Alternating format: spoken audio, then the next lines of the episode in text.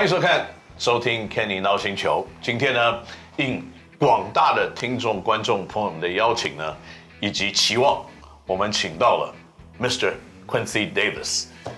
Um, you know, because uh, many, many of our viewers and listeners are requesting for you or you know wanting to see you come out this program.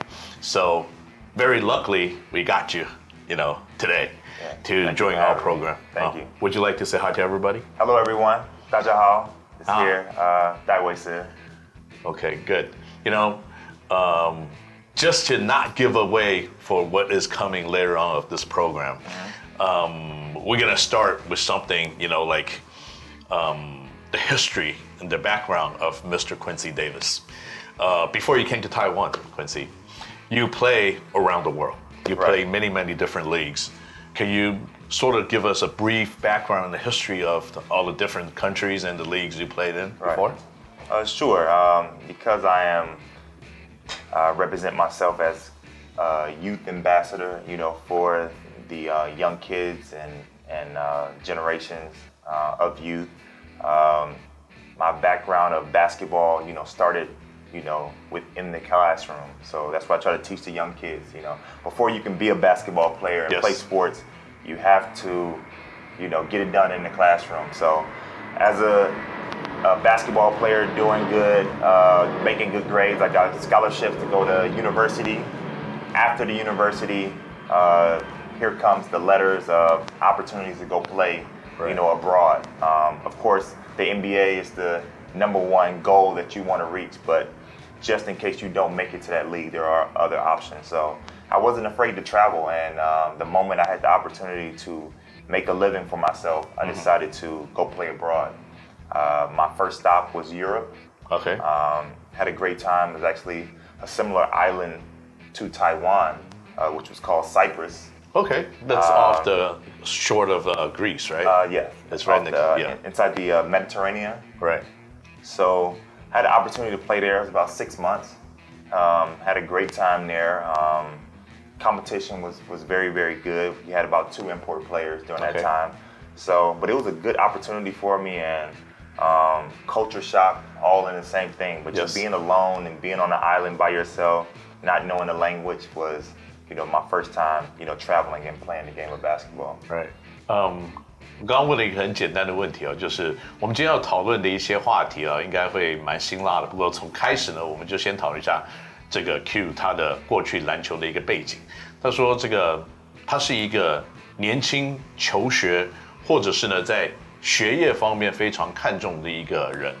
那他也希望成为就是学业以及进步这个小孩子念书这样子的一个呃促使者，或者是一个这方面的一个去去这个希望大家都可以一起来好好把学业念好的一个人，所以他有这样子的机会呢，去了大学，然后打了篮球，然后呢，虽然他本来想进 NBA，可是大家都知道这是一个很困难的事情，然后呢，他就他也不怕旅行，也不怕一个人去闯世界，所以他的第一站呢就到了欧洲的 Cyprus 岛，那这个岛呢。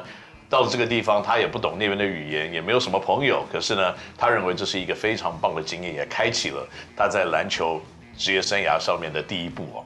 So, being in Cyprus, uh, I'm sure it's a cultural shock.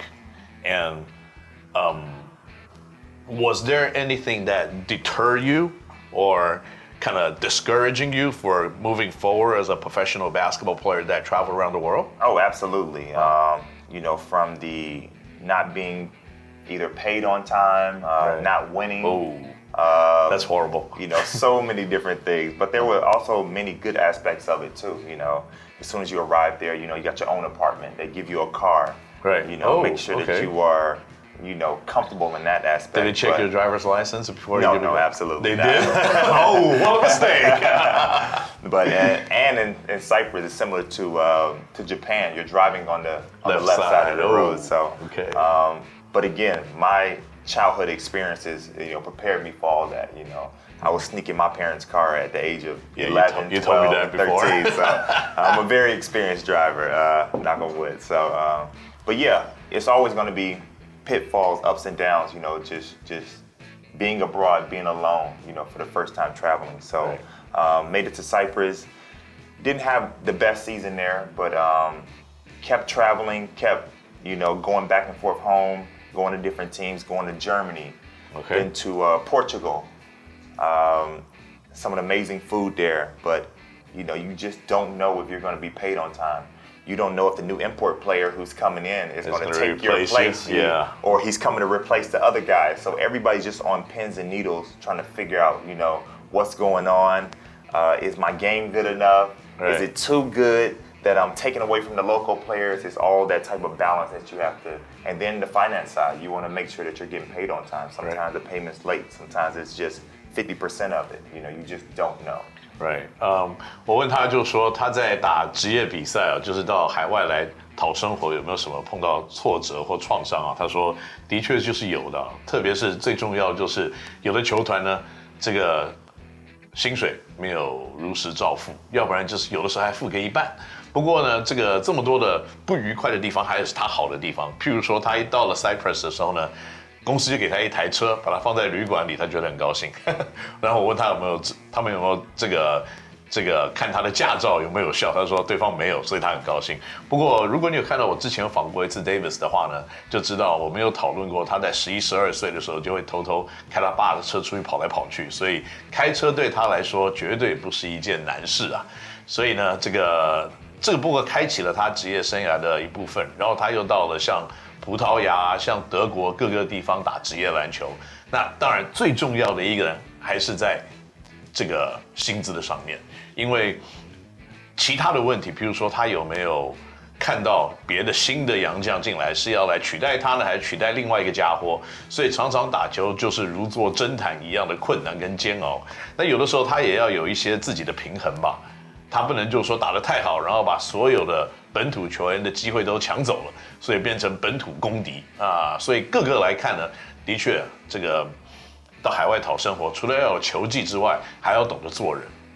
那 okay, so after Portugal and Germany, are there any other countries that you went to, or are Germany and Portugal a lot different from Cyprus? Um, not too much because it was mainly, you know, European basketball, something that you have to get used to. But, um, you know, I had good times there. We, we won games, we lost games, but, you know, you're always worried about, you know, where's your next city that you're going to travel to. So, uh, luckily, I had the opportunity. My biggest opportunity was to go to uh, Venezuela, Okay. which was um, which was very fun and exciting. You know, being in that type of South environment. America. Yeah, South Yes. America, right next to um, uh, uh, Caracas. Uh, Oh, okay. Yeah. That's like a So, big yeah. partying. you big know. partying, but also uh, it could get violent out there sometimes. Oh, okay. Um, but what really led me to come to Taiwan, I believe, is during this time with YouTube. You know, we still had DVDs that we were giving agents to show Yes. how well we're doing. But I got the opportunity to go to Beijing Okay. back in 2008 and play for an ABL team. Okay. uh, which is similar to the league that we're in now. But uh, playing in that ABL league, we actually traveled and played a lot of teams uh, back and forth in the states, and and played Singapore. The Slingers is, is one of the teams that I remember playing against. Right. But um, somehow that team, the team that we were on, dropped out of the CBA Okay. and um, but I had a good time, you know, playing with that team.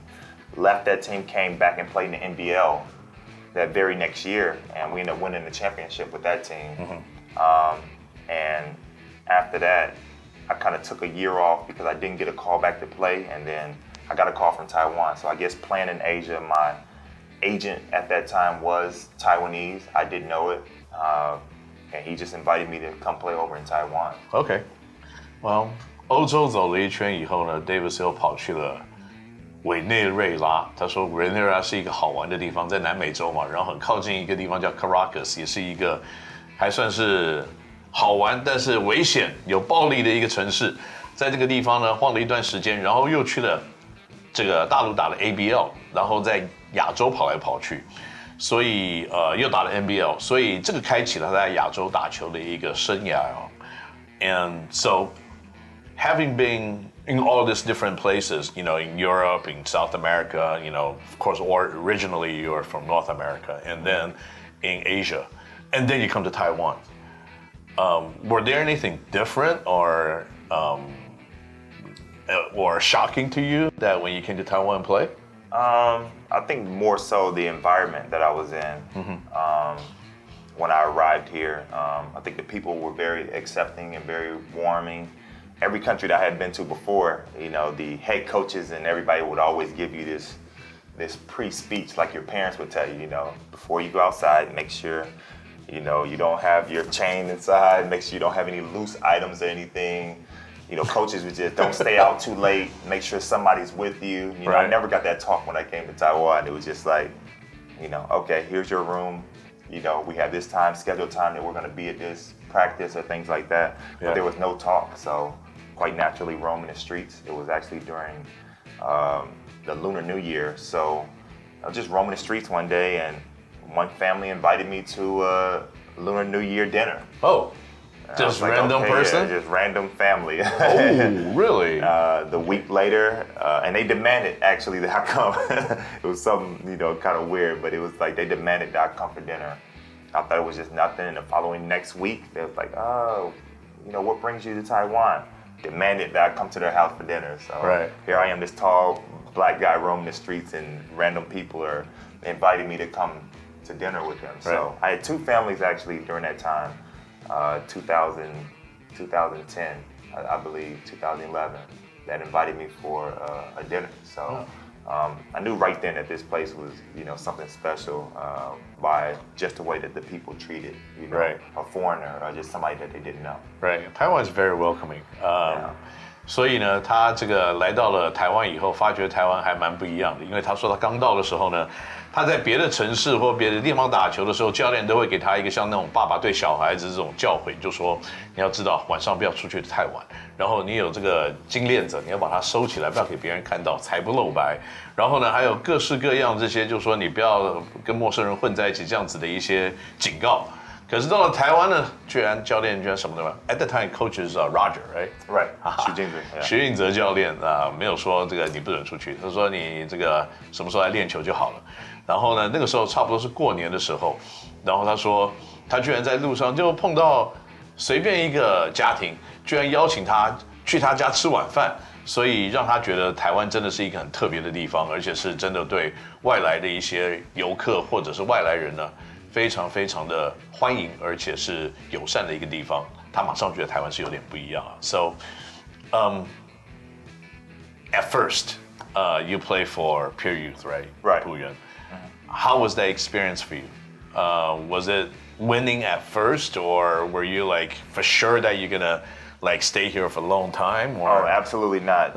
Originally Okay. coming to Taiwan, I was supposed to play for uh, uh, Taipei.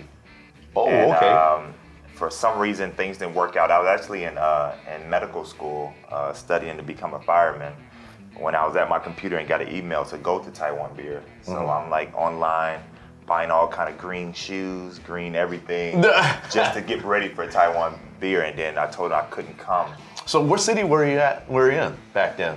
You know, when you're Studying, I was in uh, LA. okay. So, green shoes must be tough, right? Yeah, I mean, I'm in the States, so it's just going Yeah, online. it's everywhere. Okay, yeah, yeah. it's everywhere. So I'm getting ready for this, and they said that they couldn't wait. They had to have me right now, and I was like, I can't come now. I got to finish this test, this exam, so they couldn't wait. And then I got another call that says that they canceled, and now Puyuan wanted to uh, accept me to come over. So I get over here, and we're immediately traveling. I think we may have gone to Hualien or something like that. So it was Okay. really quick. We got here, had to do a couple road games, and um, um, just the stories of me coming to practice. You may have to interview a few more people. okay. They'll give you the honest, you know, opinion of what they Well, thought. of you're saying that you're not going to tell me an honest truth of what happened right now? No, no, I can tell you the honest, but I may embellish a little bit, and it just go from bits and pieces of what they all told me. Okay. And it's basically me coming here, Right. me being skinny, me being not tall enough, me not doing all kind of acrobatic dunks,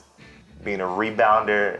I mean, I just hear from just my friends that I grew up. I mean, that I've been around since I've been here. They're like, "Yeah, Davis, we just knew you were going home the next week." Oh, And, no. Yeah. yeah, it's like, yeah, we're looking for a guy who can get 15 rebounds, guy who can do explosive dunks, and just really like lift up the team. Yeah. I did none of that. yeah, well, you know, they're probably looking for a guy who can light a cigarette with their fingertips yeah, too, right? absolutely. they were just looking for something. You know, this is a team that hasn't won yet. So traveling, we end up winning that game. The next game, we just kept winning and we kept winning and kept winning. So um, I'm not even sure if uh, if Roger even wanted to keep me like after that, but we had no choice, but we just kept winning. Right. Before you know it, the player of the week is coming in, the next player of the week is coming in, and we just kept winning from that point on. And it, I think that really just, you know, really s- lit the lit the spark or, or sparked the fire Right. that uh, made me a success here. 哇，我刚刚问他的问题其实还蛮简单，我说来台湾打球是不是一直都很顺利、一帆风顺，或甚至就说 马上就是让他知道，就说他就是在这个地方。他说没有，因为他其实刚开始来台湾是他接到的通知是要去台皮，结果后来因为他要考一个考试啊，因为他那时候要当救救火员，当那个消防队员，所以他要考一个试。结果后来那个考试呢还没有考，他不能来，所以台皮就等不及了，就说不要你了。结果没有多久就得到了仆员的征召，所以呢，他来了以后，那个他就听到周边很多声音说啊，他来了以后长得好像没有特别的高啊，是不是太瘦了一点？然后他是他抓不到十五个篮板，他得不到二十分，这个可能不是他要的。然后他们马上要去花莲比赛，那花莲比赛了以后呢，其实结果就是他们赢了。然后又赢，或再赢，然后就一直赢，然后他就开始赢了单周最佳球员，然后又赢了一次单周最佳球员，所以那个时候他还不太确定这个徐总是不是要把他留下来，可是可能就是形势比人强吧，就是就是一直赢球，没办法。So at that point, I think, you know, um, a lot of Taiwanese coaches, you know, they, at- in my opinion, they always want somebody, they want instant gratification. And they want somebody who- or something that's eye pleasing. Right. They want to pass the eye test. Right. They want that somebody, you know, can dunk like Gerald Green and shoots Yeah, like Vince yeah. Carter. But uh, Gerald Green and Vince Carter came out losing, Right. Right. you know, but Right. They were that- good in their own perspective, but Yes. as far as the team, Yes. you know, situation, that's where I feel like they failed at. Right. You know what I and mean? they were they were winners, mm-hmm. but they're very uh, fundamentally sound. Like in the '80s, you have like guys like Cedric Maxwell. You have guys like um, Kevin McHale. You know, they're not like gonna make you know. You know, 360 dunks, but Right, they're just gonna put the ball in the rim and you know they get there and- right. yes. So, do you consider you that type of player? Um, in a way, Mm-hmm. I just I think more on the court, my personality and getting along with my teammates off the court was very important. Right. Um, you know, I just wasn't going back to my hotel or going back to my uh, own personal life while I was here in Taiwan. I Mm-hmm. actually was getting along with the players and hanging out with players, not speaking any English, but just body language was enough to get us to be on the same chemistry to where we can work together. Right. Um, so that's very important. Um, sharing the ball, you know, just keeping us together is just very, very important. So, Right. um, a lot of players, you know, come here and they want to build up their resume so they can take this resume to go to the next league to right. go make do their money, own thing, do their own thing. But that yeah. was never my case. I was actually on the phase of retiring, so right. I just wanted to to just be around them and just thankful for the opportunity. The How old were you then? Um, uh, 27. 27. So you got here, you start reading your teammates, you start seeing where you can contribute and yeah. see how you're going to win the games. Mm.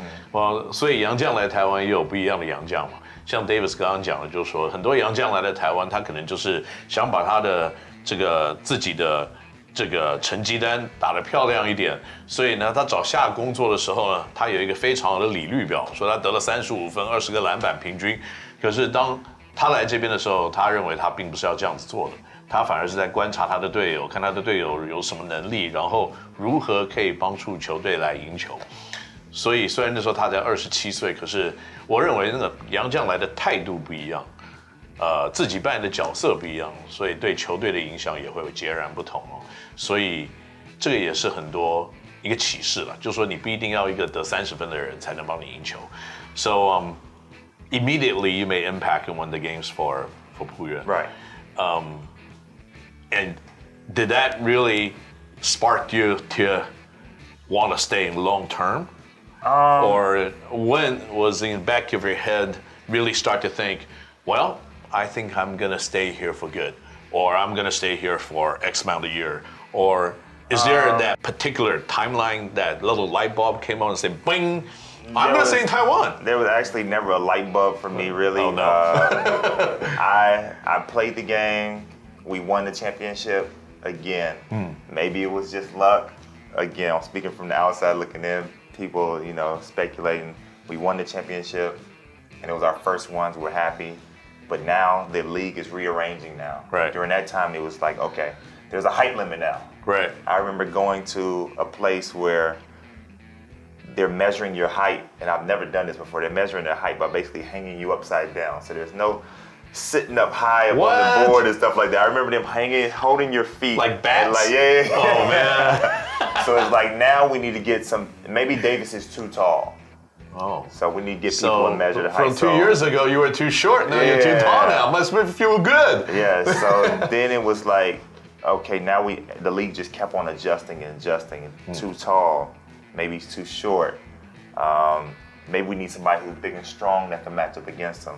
And you know, I just kept on persevering, persevering. Um, The last championship I won, you know, was played against Bular, Oh. played against um, Siler, played against um, Right. uh, Ramos, Bular, and Siler. He had three huge big guys. You know what I mean? He just kept on rearranging, trying to figure out to stop Puyuan. But we just managed, just my teammates, we just got better. Um, uh, Winston Right. got opportunity to go play in China. Right. Shihu got opportunity to play in China. Uh, Jin Hao got opportunity. Just our team was just, just the chemistry was just so good. Wait a minute. And then they just just said Jen Hao. yeah. Oh man. What's wrong with Doug? Oh, I mean, I'm just Taiwanese, you know, Yeah, yeah, Taiwanese. So they just Taiwan. got opportunity, and then the head guy got the biggest opportunity to go play in in in, uh, in China. So Right. just the success just kept on rolling. But to go back a little bit, you know, the first two championships, um, um, our leader came to us and said, you know, would you like to become naturalized and live here in Taiwan? I was like, to be in Taiwan, I was like, yes. You know, Okay. before he can give it out, I was like, yes. You know, um, it wasn't talk to my family or anything. I just knew right then that Taiwan was a great place to be, and I just said, okay, without knowing too much of the details. It was just that was the light bulb then when the opportunity was brought to me. Right，呃，要留在台湾其实也是困难重重啊，因为 SBL 一直改变规则，有的时候呢要改高度限制， 然后呢有的时候又没有高度限制，他还要跑到一个地方是要倒斜下来量去量正式高度，然后后来呢又没有高度限制，又来了像布拉、像塞勒啊，或者是一些两百二十几公分的，可是仆人还是继续赢球，所以这个有的时候也并不是说你在账面上看起来有多强，而是你的团队有没有真正的化学作用。那更重要的是，我刚刚有问他，就是他什么时候决定，或者是有没有那个时间点，他突然觉得，哎，我要留在台湾。他说其实也没有，只是呢，就是他们赢球，然后他们有了浦原的选手就开始得到了去 CBA 打球的机会，所以一个一个就开始离开了。可是那个时候呢，他还是继续留在浦原，然后这个老板就问他，李老板就问他说：“你愿不愿意留在台湾当呃归顺？”他马上就答应了，他也没问他爸妈，他也没问他妈妈，他就说好，马上答应。所以他觉得台湾是他要待的地方。Well, that's very courageous of you to give up your citizenship. Now that had backlashes, right? Um, in what way? Like when you went back to U.S., did, did you get problems going Let me into tell immigration? you, ever since I've been traveling, uh, you know, Taiwanese really just don't know the history of, of just uh, of Black history in America. Even when I was traveling with my passport, it was Right. always problems coming back into the country. right. Even with a U.S. passport, I had to go through customs, look at your passport. Um, what were you doing? But they don't think What Af- were you doing in Cyprus? they don't think Afro American can travel, right? Black, black, black American, black American. Okay. Uh, oh, okay. Yeah, Okay. Okay. yeah. Uh, they don't think that Black Americans, you know, have or should be traveling, or it's like, what have you been doing over there? Oh, I've been playing basketball. Um, yeah, I'm a six foot nine.